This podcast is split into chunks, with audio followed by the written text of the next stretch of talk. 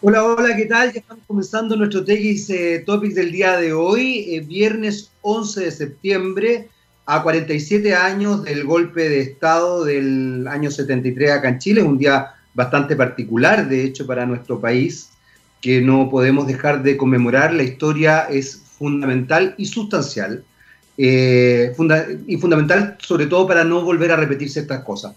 mensaje para aquellos que les gusta negar la historia.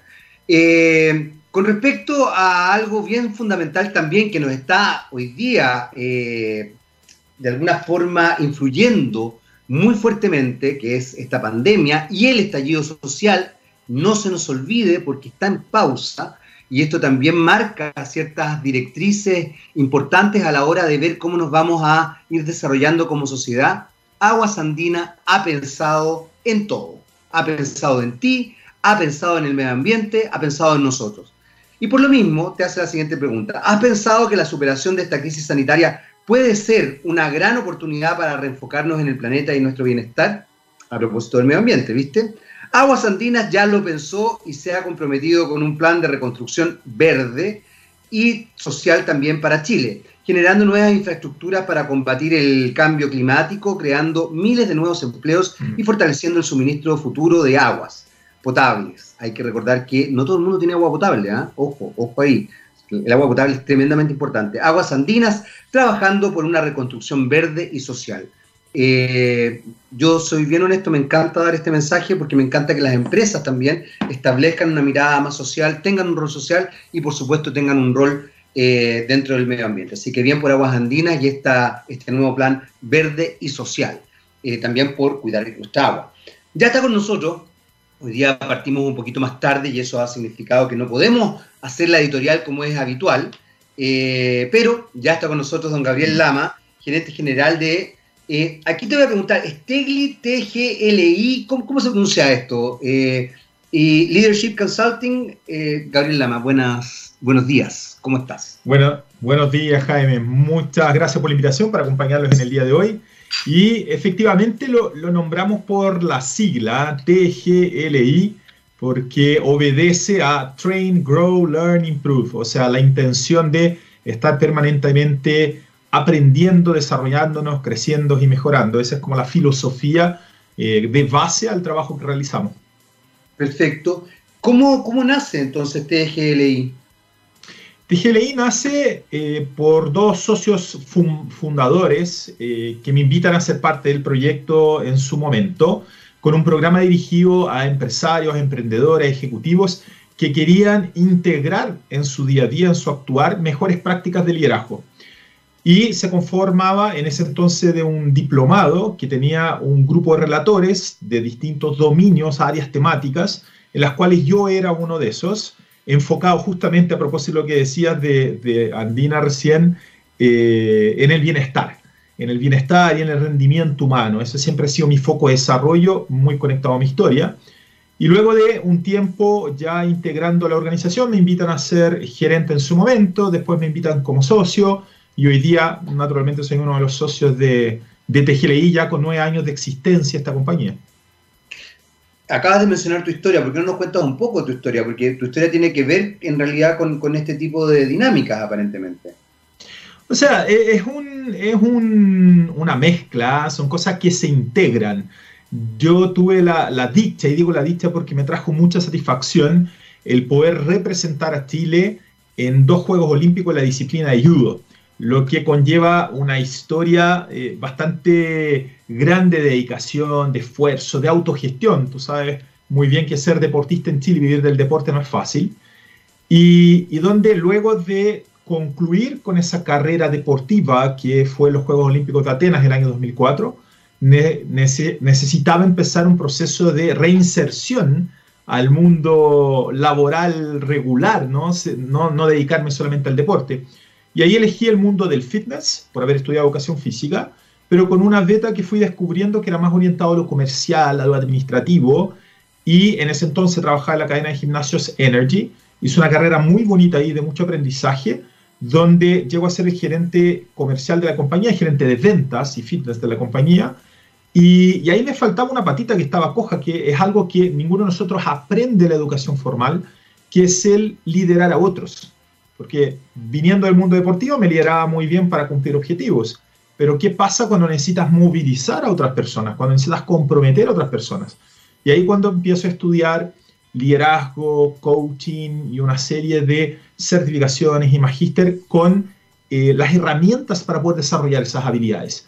Me cautivó tanto que en su momento me desvinculo de los gimnasios y, y empiezo a emprender y me conecto justamente con TGLI y ya eso desde el año 2014, son seis años en ese rubro 100% enfocado, trabajando con, con ejecutivos, trayéndolo a este mundo deportivo y los principios del alto rendimiento aplicados hacia, hacia los ejecutivos, hacia los profesionales. En algún minuto me acordé de una, de una empresa eh, llamada Vertical que desarrollaba algunas instancias de liderazgo vinculadas a eh, subir un cerro, hacía cosas en, em, en, em, ¿cómo se llama?, al aire libre, incluso tenían algunos, algunas, algunas cosas mucho más, más fuertes, digamos, que vinculadas con con subir hasta el, Everest. Entiendo que ahí estaba Rodrigo Jordán, si no me equivoco. Eh, y desde ese punto de vista, ¿por qué lo asocio con lo que tú estás contando? ¿Tú haces ese tipo de trabajo, desarrollas trabajos al aire libre también, eh, como de competencia, de, índole físico, eh, tu, trabajo como coach, o haces otro tipo? Disculpa, te, lo pregunto porque yo no me manejo en el tema, entonces, para, para ah, está genial. No, está, muy bien nombrado vertical. Ellos fueron bastante innovadores con esta asociación de la experiencia de llegar a la cumbre de la montaña, con lo que implica eh, las cualidades, las habilidades, los atributos que tienen esas personas y que se requiere también en paralelo en el mundo organizacional. En este caso, el trabajo de nosotros es mucho más integral, porque en el transcurso del tiempo no hemos especializado, hemos hecho algunas certificaciones fuera de Chile de programas que hoy día son tendencia a nivel mundial, que trabajan con la energía del ser humano. Y cuando hablamos de energía, eh, hablamos del funcionamiento fisiológico, desde el punto de vista físico, desde el punto de vista emocional, desde el punto de vista mental. Y cómo poder llegar a mi mejor rendimiento con la administración y la gestión de esa energía. Hablamos de conceptos como un buen sueño, una buena alimentación, el movernos, el hacer ejercicios de meditación, de concentración, el ocupar el cuerpo y la mente a nuestro favor hacia el rendimiento. Para poder optimizar el tiempo que estamos dedicados al trabajo, Chile tiene una de las estadísticas eh, más alarmantes en cuanto a horas de trabajo de los países de los CDE versus productividad. Entonces, el tiempo no es de cantidad acá, el tiempo es de calidad frente a lo que estamos haciendo. Todas las interferencias que tenemos en el día a día y cómo podemos disminuir esas interferencias para ir mejorando nuestro rendimiento. Ese es el foco del trabajo, un trabajo bien integral donde en instancias sí hay algunos trabajos, principalmente cuando es en equipo, en formato outdoor, pero también son trabajos de uno a uno, son trabajos de, de conversaciones, de descubrir, de mucha reflexión a través de la metodología del coaching, de la indagación, para que después se vayan poniendo en acción. Es un acompañar, no es un touch and go de subimos eh, un, cerro o una actividad el fin de semana y se acabó, sino que es un proceso de, largo aliento. Como coach, como entrenadores, vamos trabajando con los ejecutivos para que vayan mejorando su desempeño en el día a día. ¿Sí? ¿Respondí tu pregunta, Jaime? Sí, absolutamente. En general, Gabriel, eh, Chile se ha constituido con una sociedad bastante competitiva y, bastante individualista. Eh, la pandemia y el estallido social ha reflotado en otras sociedades, no en la chilena, eh, un espíritu más colaborativo, distinto, con una visión diferente. Yo hacía mención justamente a, nuestro oficiador, Aguas Andinas, que está focalizado en lo social y en lo verde. Y muchos, muchas empresas y muchos ejecutivos que me ha tocado entrevistar acá en el programa eh, están con ese foco, de distintas edades, generalmente gente más joven, pero también eh, gente distinta. De hecho, eh, estaba pensando en este empresario del río que otorga un 20% de sus terrenos a sus empleados generando una cooperativa. Eh, Colún se ha transformado en un ejemplo dentro de, dentro de nuestro país. Eh, ¿Qué es lo que pasa eh, cuando uno habla de liderazgo con las concepciones o con las nuevas apariciones, digamos, de, de, este otro paradigma que se está de alguna forma mostrando en nuestro país. ¿Cómo, ¿Cómo lo ven ustedes? ¿Cómo lo van desarrollando? Porque evidentemente los liderazgos de antes no, no son los liderazgos de ahora. Sí, totalmente. Excelente reflexión la que haces. Hay un, hay un tema, efectivamente, más bien de... Es paradójico, ¿no? Porque si bien los líderes en, en una organización están en la cumbre, en el vértice, hay una propuesta que habla de la pirámide invertida, que justamente siguen en el vértice, pero como un soporte hacia todos aquellos con los cuales trabajan. O sea, el, verdadero rol del líder, del líder es, como dices tú, promover esta colaboración. El mayor potencial humano, por más, por más que pueda eh, desarrollar el rendimiento de una persona, jamás se va a comparar al rendimiento de un equipo. Y un equipo se sustenta en estos principios de comunicación, de colaboración, de compromiso y, ojo, de confianza, que ahí es donde ha fallado mucho el liderazgo formal en nuestro país. Y reconstruir eso requiere un cambio de actitud, requiere una adaptación a la forma como veníamos liderando, donde el liderazgo clásico es muy conectado al autoritario, a lo jerárquico y al rendimiento y a los números. Sin embargo, si queremos llegar a esos números como resultado en, una empresa o inclusive como resultado país, el foco debe estar en las personas. Si nos aseguramos que cada uno de nosotros esté en su mejor ser, el resultado prácticamente es natural. El rol del líder es lograr sacar el máximo potencial de esa persona, que despliegue, que libere todo lo que tiene ahí dentro.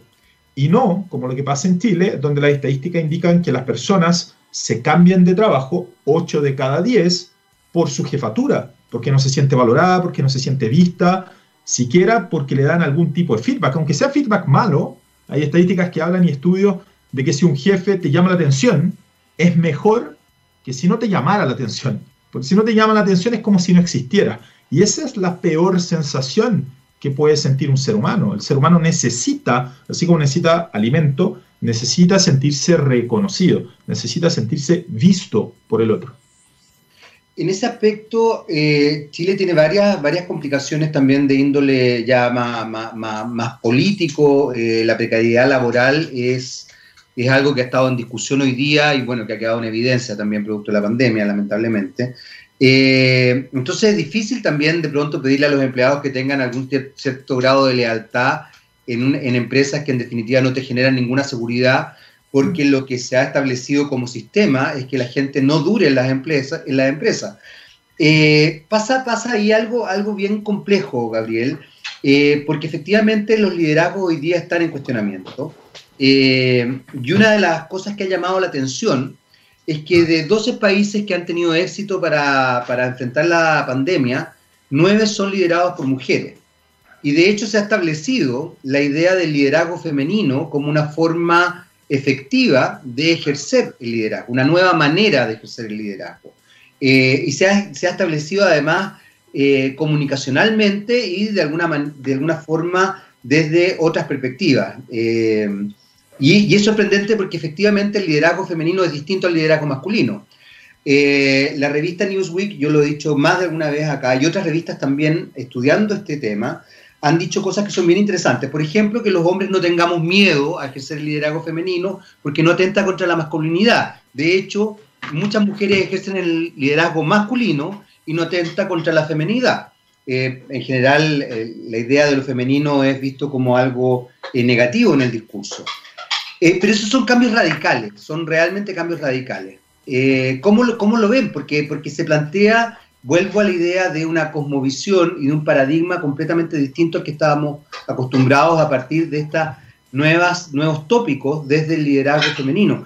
En Chile, un caso ejemplar es lo que pasa con la presidenta del Colegio Médico, Isquia Siches, que ha sido tremendamente relevante en el uso de la pandemia y ella eh, tiene un liderazgo muy acogedor, muy, eh, muy eh, contenedor, incluso aunador, tiene un liderazgo completamente distinto, por ejemplo, a lo que podemos ver de otros líderes en relación a la pandemia. Más eh, agresivos, más penetrantes, más, más impositivos, etcétera, etcétera, etcétera. ¿Cómo, cómo ves, tú eso?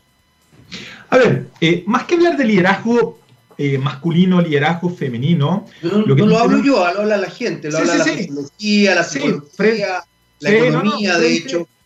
Te entiendo perfectamente. Es una mía, digamos. No, estamos, estamos absolutamente claros. Me refiero a lo general, o, cómo se está hablando de este liderazgo masculino-femenino. Y más que hablar del liderazgo masculino-femenino, es cómo integramos, ¿cierto? Sea hombre o sea mujer, todas las competencias, todas las cualidades que requiere un buen líder. Y naturalmente hay una serie de habilidades donde genéticamente las mujeres están más dotadas de ellas. Por ejemplo, el nivel de escucha, el nivel de conexión con el otro, el nivel de empatía, la sensibilización, donde es importante que como hombres también podamos desarrollar esas habilidades. Y así como otras que obedecen más a la genética masculina, que las mujeres también puedan desarrollar. El, propósito acá va a ser cómo yo, la, gran pregunta que debemos hacernos, puedo mejorar mi liderazgo. Eh, una conexión con lo que tú estás planteando desde el punto de vista personal fue mi formación como coach. La mayoría de los coaches, ¿cierto? Profesionales son mujeres porque tienen mayor habilidad de escucha y el coaching profesional requiere mucha escucha. Yo venía de un mundo eh, duro, del judo, o sea, agarrarse a porrazos, deporte, más bruto no podía ver. Escuchar al otro para mí fue un tremendo desafío sin embargo, cuando abrí la posibilidad, me establecí la meta de que era algo que consideraba necesario para poder liderar mejor dentro de mi organización o dentro de la empresa a la cual pertenecía en ese momento, empecé a trabajar duro en eso, empecé a entrenar la escucha. Las habilidades se pueden entrenar. Esa es la gran maravilla del ser humano, de poder incorporar eh, herramientas, aprendizajes y procesos de crecimiento permanente. Ahora, si no lo vemos, si no nos damos cuenta con todo lo que está pasando, con los quiebres que estamos teniendo, que necesitamos empezar a cambiar algunas cosas, a liderarnos, porque tiene que ver con el liderazgo personal. La única persona que puede cambiar es la que tengo frente al espejo, la que yo puedo cambiar. A los demás los puedo influenciar, motivar, contener, tensionar, pero cambiar soy yo. Entonces, a partir del momento que las grandes autoridades, sean políticas o sean en el mundo privado, entiendan que hoy día existe una gran oportunidad para adquirir nuevas habilidades y le empiecen a poner foco en eso, algo tan simple como mayor apertura a aceptar otras miradas, ahí sí nos vamos a pegar un salto, ahí vamos a evolucionar en un todo. Entonces ahí es donde está el foco del día de hoy. ¿Cuáles son las habilidades que yo como líder necesito desarrollar? Eh, en ese sentido, la sociedad chilena, ¿tú sientes que es una sociedad que está habilitada eh, psico, emocional y culturalmente para aceptar otras miradas? Yo creo que es un tremendo desafío para la sociedad chilena. Hoy día, eh, yo diría que los grandes conflictos que tenemos, y no solo en Chile, podemos ir más allá inclusive, se debe a no saber aceptar de la mirada del otro, no saber escuchar y, no saber desde el escuchar al otro, que es un principio fundamental dentro de lo que se ha estudiado de estas habilidades a desarrollar en el ser humano, una de las que causan una gran efectividad, sobre todo en todos los procesos de, de negociación, es comprender para ser comprendido. O sea, primero escucho, después propongo, y dentro de ese escuchar y proponer, si nos posicionamos desde ahí, podemos llegar a acuerdos, podemos llegar a puntos intermedios, pero si no existe la intención o el dominio de la habilidad de la escucha, va a ser muy difícil que podamos entendernos. Y ojo que no es escuchando lo mismo que oír. Escuchar es darle atención plena a lo que el otro está diciendo, interpretar eso y desde ahí chequear si es efectivamente lo que el otro me está tratando de decir. En coach hay una frase que dice, uno, uno dice lo que dice, el otro escucha lo que escucha. Y desde ahí ya pueden haber muchas interpretaciones y se nos hace más difícil llegar a puntos de acuerdo. E insisto en eso, es una habilidad que requiere entrenamiento, entrenar la escucha. No me contestaste. ¿La sociedad chilena escucha? Yo creo que muy poco. O sea, si no fui explícito, yo creo que muy poco dado todos los conflictos que estamos teniendo en el día de hoy. Para mí es una muestra, una evidencia todos los conflictos que existen hoy es por falta de escucha, es por falta de querer comprender al otro y de saber escuchar. Desde ese punto de vista, cuando hay, eh, cuando hay dos focos, dos miradas frente a un mismo evento, eh, que son absolutamente opuestas, ¿cómo, ¿cómo logro? Porque yo puedo escuchar al otro, pero probablemente nunca voy a entender al otro. Eh, ¿cómo, se puede lidiar con esa situación? La escucha requiere un, un, concepto hermano ahí que es la indagación.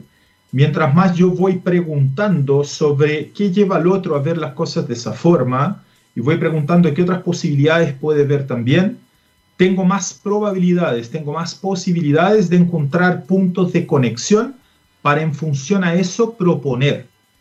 El, coaching como metodología de asesoría a empresas, de consultoría, ha sido tan bien reconocido, validado, está posicionado a nivel mundial, porque a diferencia de un consultor, de un asesor que te dice lo que tienes que hacer, el coaching lo que hace es aborda con una serie de preguntas, el coach es un preguntólogo, que permite al otro llegar a un momento tal de reflexión que el cambio lo genera desde lo que él mismo descubrió.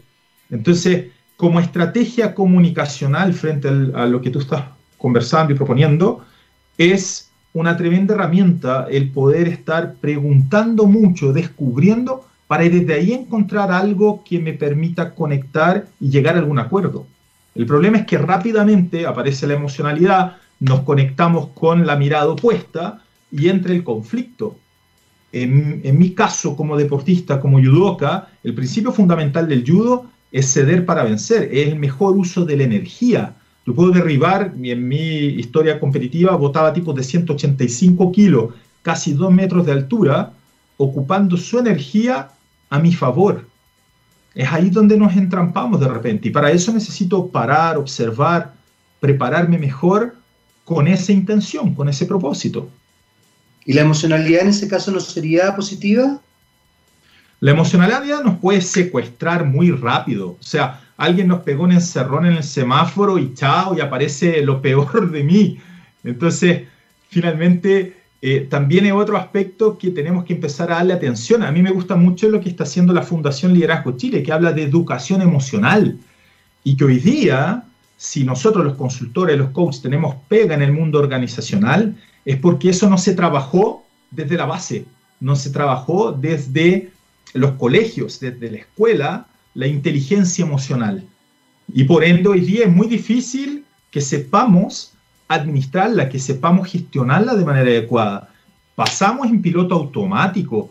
Venimos recién de una discusión con el jefe, nos toca eh, entrar a la casa, una llamada de los hijos de la señora, ¡brum! Y, sigo en, en, transparencia en función del estado emocional con el cual estaba. Entonces, una tremenda práctica, si puedo dejarle una recomendación a los que nos escuchan, es detenerse en un par de momentos, no sé, vengo llegando a la casa después de la pega o vengo llegando a la pega después de otra actividad, freno y me pregunto, ok, ¿cómo me siento ahora? ¿Cómo estoy? ¿Qué me está generando esta conversación contigo? ¿O qué me está generando esta discusión que estoy teniendo? Si capto cómo me siento, oye, me, me estoy empezando a molestar, puta, ya puedo hacer algo respiro profundo, te digo, oye, dame una pausa, voy al baño, vengo al tiro, y ahí muñequeo. Pero si no, es secuestro emocional. Y el secuestro emocional me lleva a cosas insólitas. O sea, una pregunta que, una pregunta, una, una película que muestra muy bien eso, es Relatos Salvajes. Una película argentina, no sé si la viste, que muestra a dónde, a dónde podemos llegar si es que no, no regulamos nuestra emoción. Ok, eh, bueno, Gabriel, se nos, se nos, acabó el tiempo, la verdad. Eh, entiendo que lanzas un nuevo libro, Vuélvete Imbatible, saca el líder que llevas dentro, es un libro, ¿no? Sí, Vuélvete Imbatible en los negocios y en la vida con nueve principios del judo. Acá lo tengo, lo lancé durante la pandemia, este es mi segundo libro, el primero es de bienestar al alto rendimiento, y que convoca estos principios, algunos de los que te compartí recién como judoka, aplicados al día a día este, por ejemplo, el ceder para vencer, ¿cierto? De saber ocupar la energía a mi favor y entrega herramientas de cómo poder aplicar eso en mi día a día profesional, en mi día a día personal, con dinámicas súper prácticas, algunas dinámicas corporales que hacer que me permitan gestionarme, que me permitan liderarme mejor. para tener mejores resultados. Excelente, Gabriel. Muchas gracias por esta, esta conversación y mucho éxito. Muchísimas gracias a ti, gracias nuevamente por la invitación y que tengan un, excelente término de jornada. Muchas gracias. Nosotros nos vamos a una breve pausa. Vamos con música con Blondie One Way on Another. Muy bien, ya estamos de vuelta aquí en y Seguimos conversando. Tenemos otra invitada. Acabamos de hablar con Gabriel Lama, gerente general de TGLI. Y ahora estamos con Carola Vega, directora y cofundadora de la Corporación por la Ciberseguridad. Carola, ¿cómo estás?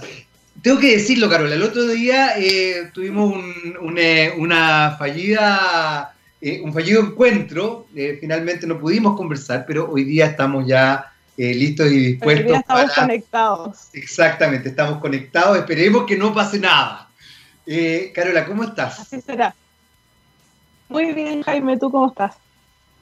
Muy bien, muy bien, muy, muy contento y, muy, muy interesado también en lo que vamos a conversar, porque de alguna manera eh, tú trabajas en la cibereducación eh, y te preguntaba incluso un poquito antes de entrar al aire eh, desde dónde veían la cibereducación y tú me hablabas que tenía que ver con todos los aspectos educacionales, puede ser vinculado a la tecnología o con todos los aspectos que yo necesito aprender para vincularme con la tecnología.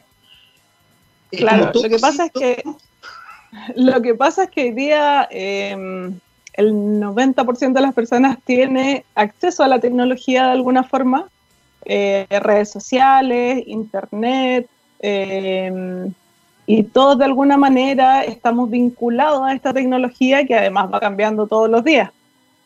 Eh, con respecto a eso, nosotros eh, en un principio, la corporación, nosotros hace más de dos años y medio venimos trabajando en esto eh, con respecto a llevarlo a los niños, a las niñas y a los adolescentes, que hoy día son personas que están súper expuestas a Internet, manejan las redes sociales en otro nivel que quizás nosotros no hacemos. Y desde ahí eh, enfocamos un poco el trabajo en, mostrar cuáles son los riesgos que hoy día existen en las redes sociales, eh, porque teniendo conocimiento de los riesgos podemos saber eh, a, qué, a, qué nos a qué nos podemos presentar, qué nos podría pasar, cuál es la exposición en realidad que estamos teniendo. Hay dos elementos que tú acabas de mencionar que son importantes, creo yo, para, ver por dónde vamos dirigiendo un poco la conversación. Por un lado, está el tema de eh, los niños, niñas y adolescentes que efectivamente se desarrollan con una facilidad distinta a las que tenemos los adultos eh, en, cuanto a redes sociales y todo, pero por lo mismo también manejan una dinámica de, eh, de ¿cómo se podría decir? De, poco cuidado respecto a ciertas instancias, que va más allá de su condición de niños, niñas y adolescentes, sino que ellos efectivamente, producto de las redes sociales, se pierde un poco el límite entre lo público y lo privado. Eh, yo diría así emocionalmente. Incluso a muchos adultos les pasa que ellos no se dan cuenta que finalmente una red social es una plaza pública. O sea, es como, perdonándome mi ejemplo tan poco docto, pero es como que yo salga a poto pelado a la plaza de armas. O sea, efectivamente, o sea, cuando yo expongo algo en Twitter, en Instagram, en Facebook, en YouTube, yo en definitiva estoy entregando mi intimidad a todo el mundo, a todo, todo, todo, todo, todo el mundo. Eh, entonces, por eso se establece, y de hecho, de algunos, ya algunos sociólogos, psicólogos, cientistas sociales hablan justamente de que esto eh, se le puede denominar como la nueva plaza pública. Se funa, se hacen, comillas, linchamientos virtuales, eh, llamados y también cosas bastante más privadas. Entonces, por un lado está eso, que hay una suerte de educación de entender que así como yo no salgo a poto pelado a la plaza de armas, yo tampoco debería exponerme a poto pelado en redes sociales. En redes sociales. Ponerlo en términos muy concretos. Eh, y eso es algo que hay que educar. Pero por otro lado también, y ahí tú dijiste algo que es súper interesante, pero te digo que son dos vertientes, está el tema de que efectivamente hay mucha gente conectada pero también hay mucha gente que no está conectada.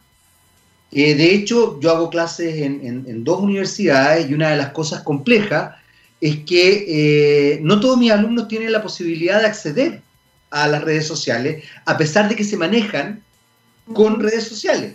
o no tienen la posibilidad de acceder, perdón, a la educación virtual, a pesar de que se manejan en lo virtual a la perfección.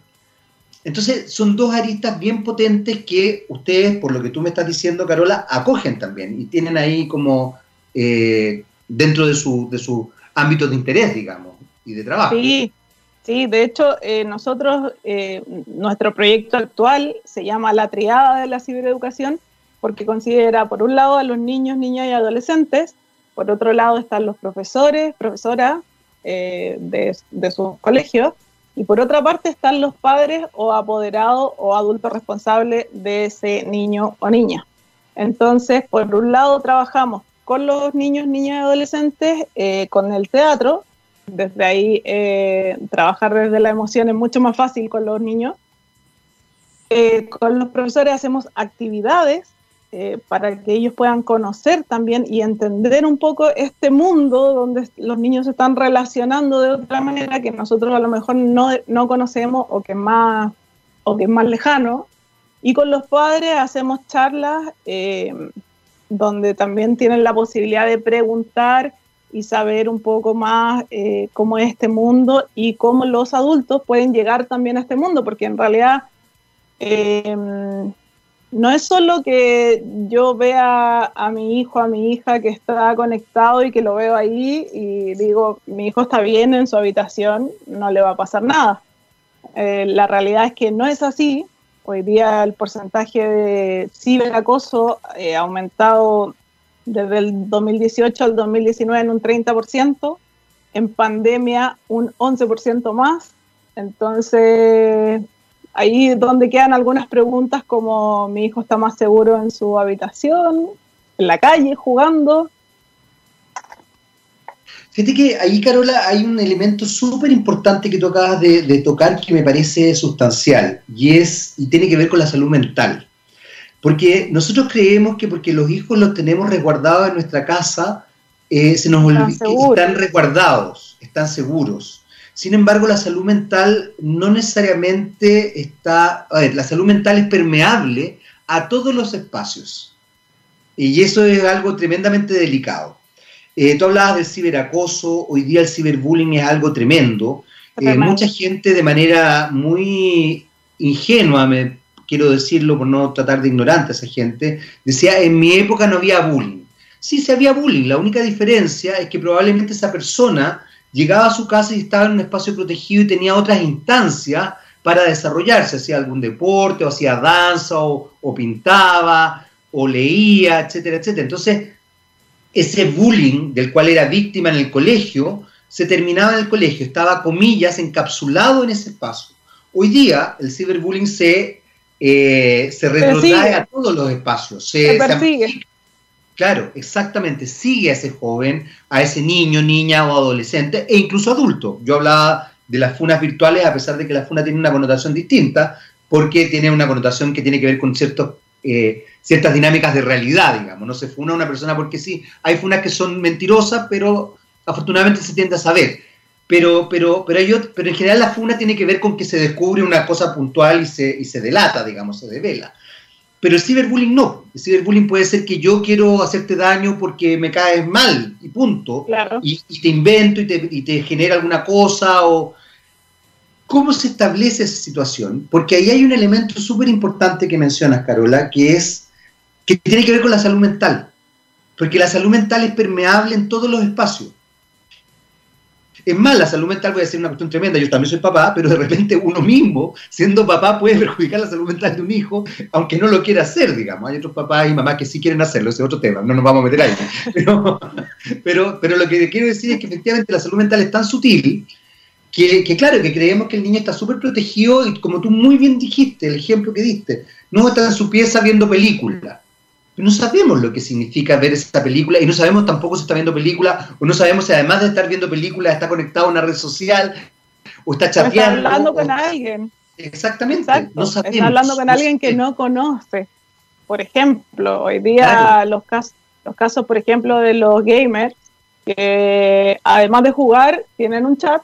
En ese espacio también se han metido acosadores. Entonces, hoy día tú, en realidad, el, el ciberespacio es tan amplio eh, que por cualquier lugar podría llegar a un acosador.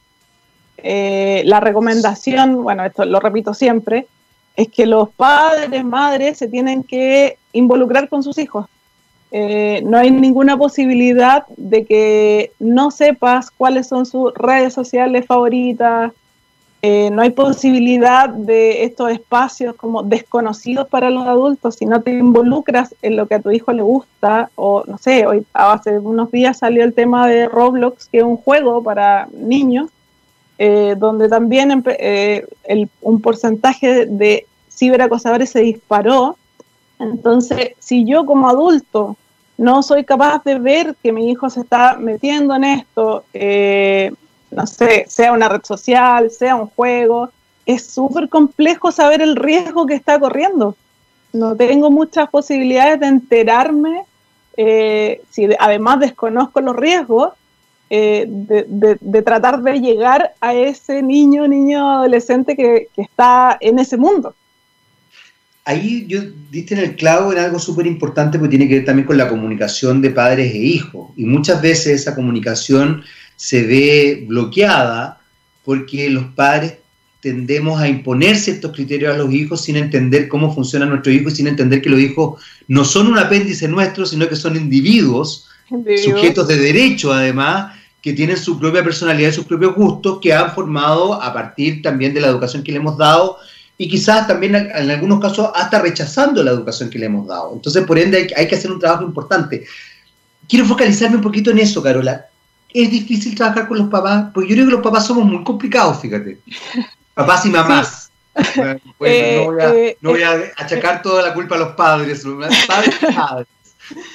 Creo que es más complejo que trabajar con los niños. O sea, es más, es más simple hablar de seguridad con los niños, que es un tema de repente que es súper duro, pero en realidad es más simple porque los niños no tienen filtro.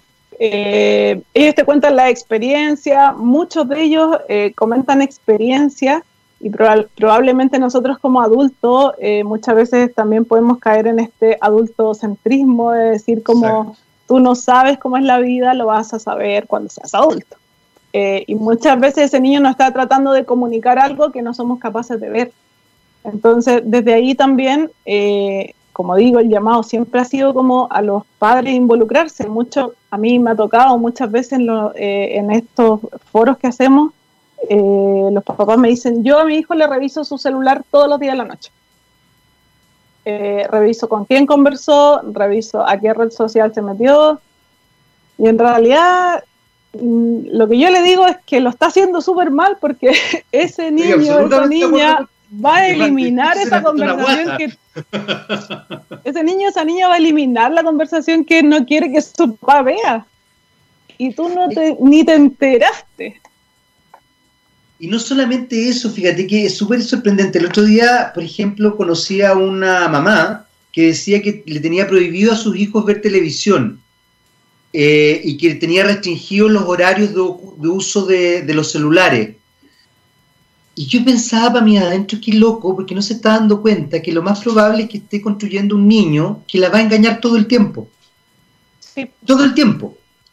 O sea, en vez de, en vez de establecer una vinculación de honestidad y, de confianza y de conversación, por último explicarle, ¿sabéis qué? No te voy a prohibir que veas televisión, pero te voy a explicar por qué no me gusta que veas tanta televisión. O no te voy a prohibir que juegues en el celular, pero te voy a explicar por qué no me gusta que juegues tanto en el celular. Y desde ahí ir construyendo una personalidad también autovalente, porque tú acabas de decir algo súper importante. Eh, los niños no son el futuro de Chile, los niños son el presente. A la gente como que le cuesta entender eso. Siempre ve como, no, tú, lo que tú dijiste recién, no, cuando tú seas grande. a ver, son sujetos de derecho, son personas son seres humanos, personitas pequeñas. El otro día eh, hablaba, creo que con un educador, y me mencionaba una cosa bien bonita, porque me decía que, por ejemplo, eh, una, pedagoga, eh, María Montessori, creo, decía que los niños cuando están jugando y están haciendo sus cosas, están trabajando. Y me acordé de un psicólogo, un psicoanalista muy famoso, Donald Winnicott, que también decía, nunca le pares el juego a un niño, porque está haciendo, desarrollando sus cosas. Y tenía que ver con lo que tú acabas de decir. Los niños funcionan desde el imaginario, desde el juego. La emocionalidad está ahí a flor de piel. De hecho, las terapias esa misma razón, son los juegos, los dibujos, todas esas cosas. Por esa misma razón es que nosotros optamos por el teatro como una forma de llegar a los niños, porque en realidad eh, la experiencia teatral lo hace completamente distinto. O sea, no es lo mismo que yo, una persona adulta, llegue a una sala donde hay 40 niños a decirles, mira, los riesgos de Internet son que en realidad, mira, no agregues a ningún adulto, no hables con personas que no conoces, a eh, mostrar una obra de teatro con una experiencia, como te digo, teatral, porque en realidad lo que nosotros hacemos es llevar un teatro al colegio. Entonces tienes las luces, el escenario, eh, empieza la obra de teatro y te digo que de los 100 niños que están mirando, están todos muy pendientes y luego todo el mundo quiere hablar. Entonces, desde la emoción, efectivamente, es mucho más simple comunicar el mensaje que nosotros queremos entregar como corporación. Eh, eh, me, parece, me parece precioso lo que, lo que hacen, pero quiero volver un poco a, a los adultos, porque los adultos somos más, más concretos. Eh, algunos adultos ya, lamentablemente, hay gente que se cristaliza muy tempranamente y no es capaz de, de, ver o de ampliar otros registros, de, incorporar otros registros. ¿Cómo es ese trabajo con los adultos, Carola? Porque eso debe ser muy difícil. De hecho, tú lo mencionabas y me acordé de mi señora psicóloga, por ejemplo, y me dice que siempre que le toca trabajar con algún adolescente, ella ve adolescentes, no niños, pero ve adolescentes, siempre tiene la sensación de decir, aquí los que se deberían hacer terapia son los padres. Son los padres. Como un comentario. El niño, pero los padres deberían hacer terapia. Exacto. Bueno, con, con, los padres en realidad eh, la forma es, es, un poco más directa y un poco más cruda también. Eh, hoy, día, hoy día hay como eh, mucha información en internet, hay videos que son muy buenos que duran un minuto, donde te puedo mostrar como una situación muy X, que es como un adolescente hablando con un supuesto otro adolescente, y ese video termina en realidad en que lo que dice al final es como hay tantos acosadores que incluso entre ellos se pueden encontrar. Lo he visto, es, estupendo. Eh, sí. sí. Eh, un adulto, otro adulto haciéndose pasar por niño. Eso pasa, eh, es real. Entonces, con los, con, los, con los adultos y con los profesores muchas veces nos toca que en realidad vamos como un poco más al choque, un poco una terapia más de shock donde en realidad dicen, chuta, tenías razón, yo en realidad no tengo idea de lo que mi hijo ve en su celular. Es como, y además lo que tú mencionabas recién, Que, que, tú puedes creer que interfiere en lo que tu hijo ve y no sabes si es que él borró, si es que hace otras cosas, si es que de repente se junta con, con otro amigo y por ese celular es que hacen la, la dinámica. A ver, son, son muchas las maneras de establecer las desconfianzas en los niños y también de establecer las confianzas. Dentro de la triada de la, cibereducación está entonces el tema niños, niñas y adolescentes, está el tema de los padres y está el tema de los educadores, que también como adultos a veces caemos, bueno, yo hago clase en universidad, pero igual tengo adolescentes más tardíos, pero tengo adolescentes. Y a veces caemos en el, adulto, en el adultocentrismo, en no vincularnos de, de la manera adecuada y también de establecer ciertas vinculaciones muy paternalistas en vez de eh, generar ciertas dinámicas. Yo creo que se da mucho más en los colegios que en la universidad, pero sin duda alguna se puede dar en, los dos ámbitos. ¿Cómo es ese trabajo ahí, eh, Carola? Con los profes es otra dinámica, porque en realidad lo que hemos probado y es lo que venimos haciendo hasta, hasta ahora son como crear situaciones. Eh, los mismos profesores crean estas situaciones. Yo les digo, por ejemplo, eh, te tocó el concepto ciberbullying. Entonces hacemos grupos, ¿cierto? Donde tenemos tres profes en un grupo hablando de ciberbullying, le entrego un concepto, le entrego el significado de ese concepto, y ellos tienen que hacer una teatralización, eh, una actividad donde digan, mira ya, yo soy el profe, yo soy el adulto responsable, yo voy a ser el niño, ellos hacen esta interpretación y luego de eso conversamos de lo que ellos nos están mostrando y es mucho más simple darse cuenta, chuta, en realidad acá es donde nosotros deberíamos tener más claro o saber cómo guiarlo. Muchas veces los colegios no saben, por ejemplo, cómo hacer una denuncia eh, hay, casos, hay casos importantes que han empezado en los colegios donde tampoco sí, Muy dramáticos, con, términos muy dramáticos, de hecho, ¿cierto? Exacto, donde el ciberbullying ha sido un tema importante eh, y desde ahí también eh, entregamos toda esta información, okay, para hacer una denuncia tienes que hablar con la brigada del cibercrimen, muchas veces nosotros hacemos ese acompañamiento también ayudamos a, recopilar todos los datos que se necesitan para lograr esta denuncia cuando sea el caso. Eh, eh, es bien interesante el trabajo que ustedes hacen. Eh, estamos con re poco tiempo, Carola, lamentablemente, pero no quiero dejar esta pregunta de lado, porque ya entendí el vínculo profesores-alumnos, padres-alumnos. Pero hay un vínculo que es bien complejo y que aunque tú no lo creas, en algunas universidades también nos cae a los profesores padres profesores. Yo he tenido casos, afortunadamente muy pocos, de hecho contado con los dedos de una mano, creo que dos a ese nivel, pero he tenido casos de apoderados, apoderados que llegan a mi clase porque el niño no se, o sea, de hecho recuerdo uno hace hartos años atrás en todo caso, eh, que la mamá llegó a las 9 de la mañana porque la niña se tenía que comer, tomar el desayuno porque estaba con un trastorno alimenticio. Yo lo encontré aterrador, o sea, interrumpir una clase, sacar a tu hija, humillarla delante de todo el curso, delante del profesor, en la universidad, en segundo año, me habló muy mal de esa madre. Y, la, es más, pensé, usted no se dará cuenta que quizás es lo que generó el trastorno alimenticio de su hija. Pero bueno, más allá de eso, ¿por qué te pongo ese ejemplo puntual? El vínculo profesor, eh, profesor apoderado o, o encargado, adulto encargado del niño. ¿Cómo es? Cortito porque estamos en el tiempo, pero no quiero dejar pasar eso para como cerrar un poquito la triada de la que hablaba hace un rato. Eh, en el caso de los profesores con los alumnos, o en el caso de, los, padres. De, un adulto cualquiera. Bueno, ahí en realidad a mí no me ha tocado muchas veces eh, ese tipo así tan puntualmente. Eh, lo que sí te puedo comentar es que además como corporación eh, tratamos también de, tenemos en carpeta otro tipo de proyectos, por ejemplo, como eh, tratar de entrar también como a pequeñas, no sé, pequeñas, creo que es muy necesario hablar de ciberseguridad, cibereducación en todos los ámbitos. Entonces, en carpeta, por ejemplo, tenemos, no sé, eh, digitalización del adulto mayor, que hoy día en pandemia fue un tremendo tema porque los adultos mayores no tenían cómo llegar, cómo pagar sin tener que salir a la calle, no sé, temas como eso, y eh, otros temas como eh, entrar a concientizar en pequeñas empresas o pymes donde no conocen ningún término ni de seguridad ni de cibereducación, donde también es importante, por, por eso te decía en el inicio, que esto en realidad es más allá del ámbito escolar, más allá del ámbito universitario,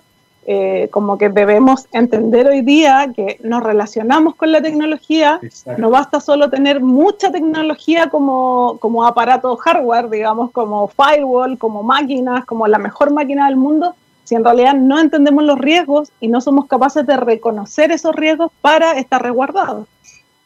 Tienes toda la razón. Eh, Carola, se nos fue el tiempo rapidísimo.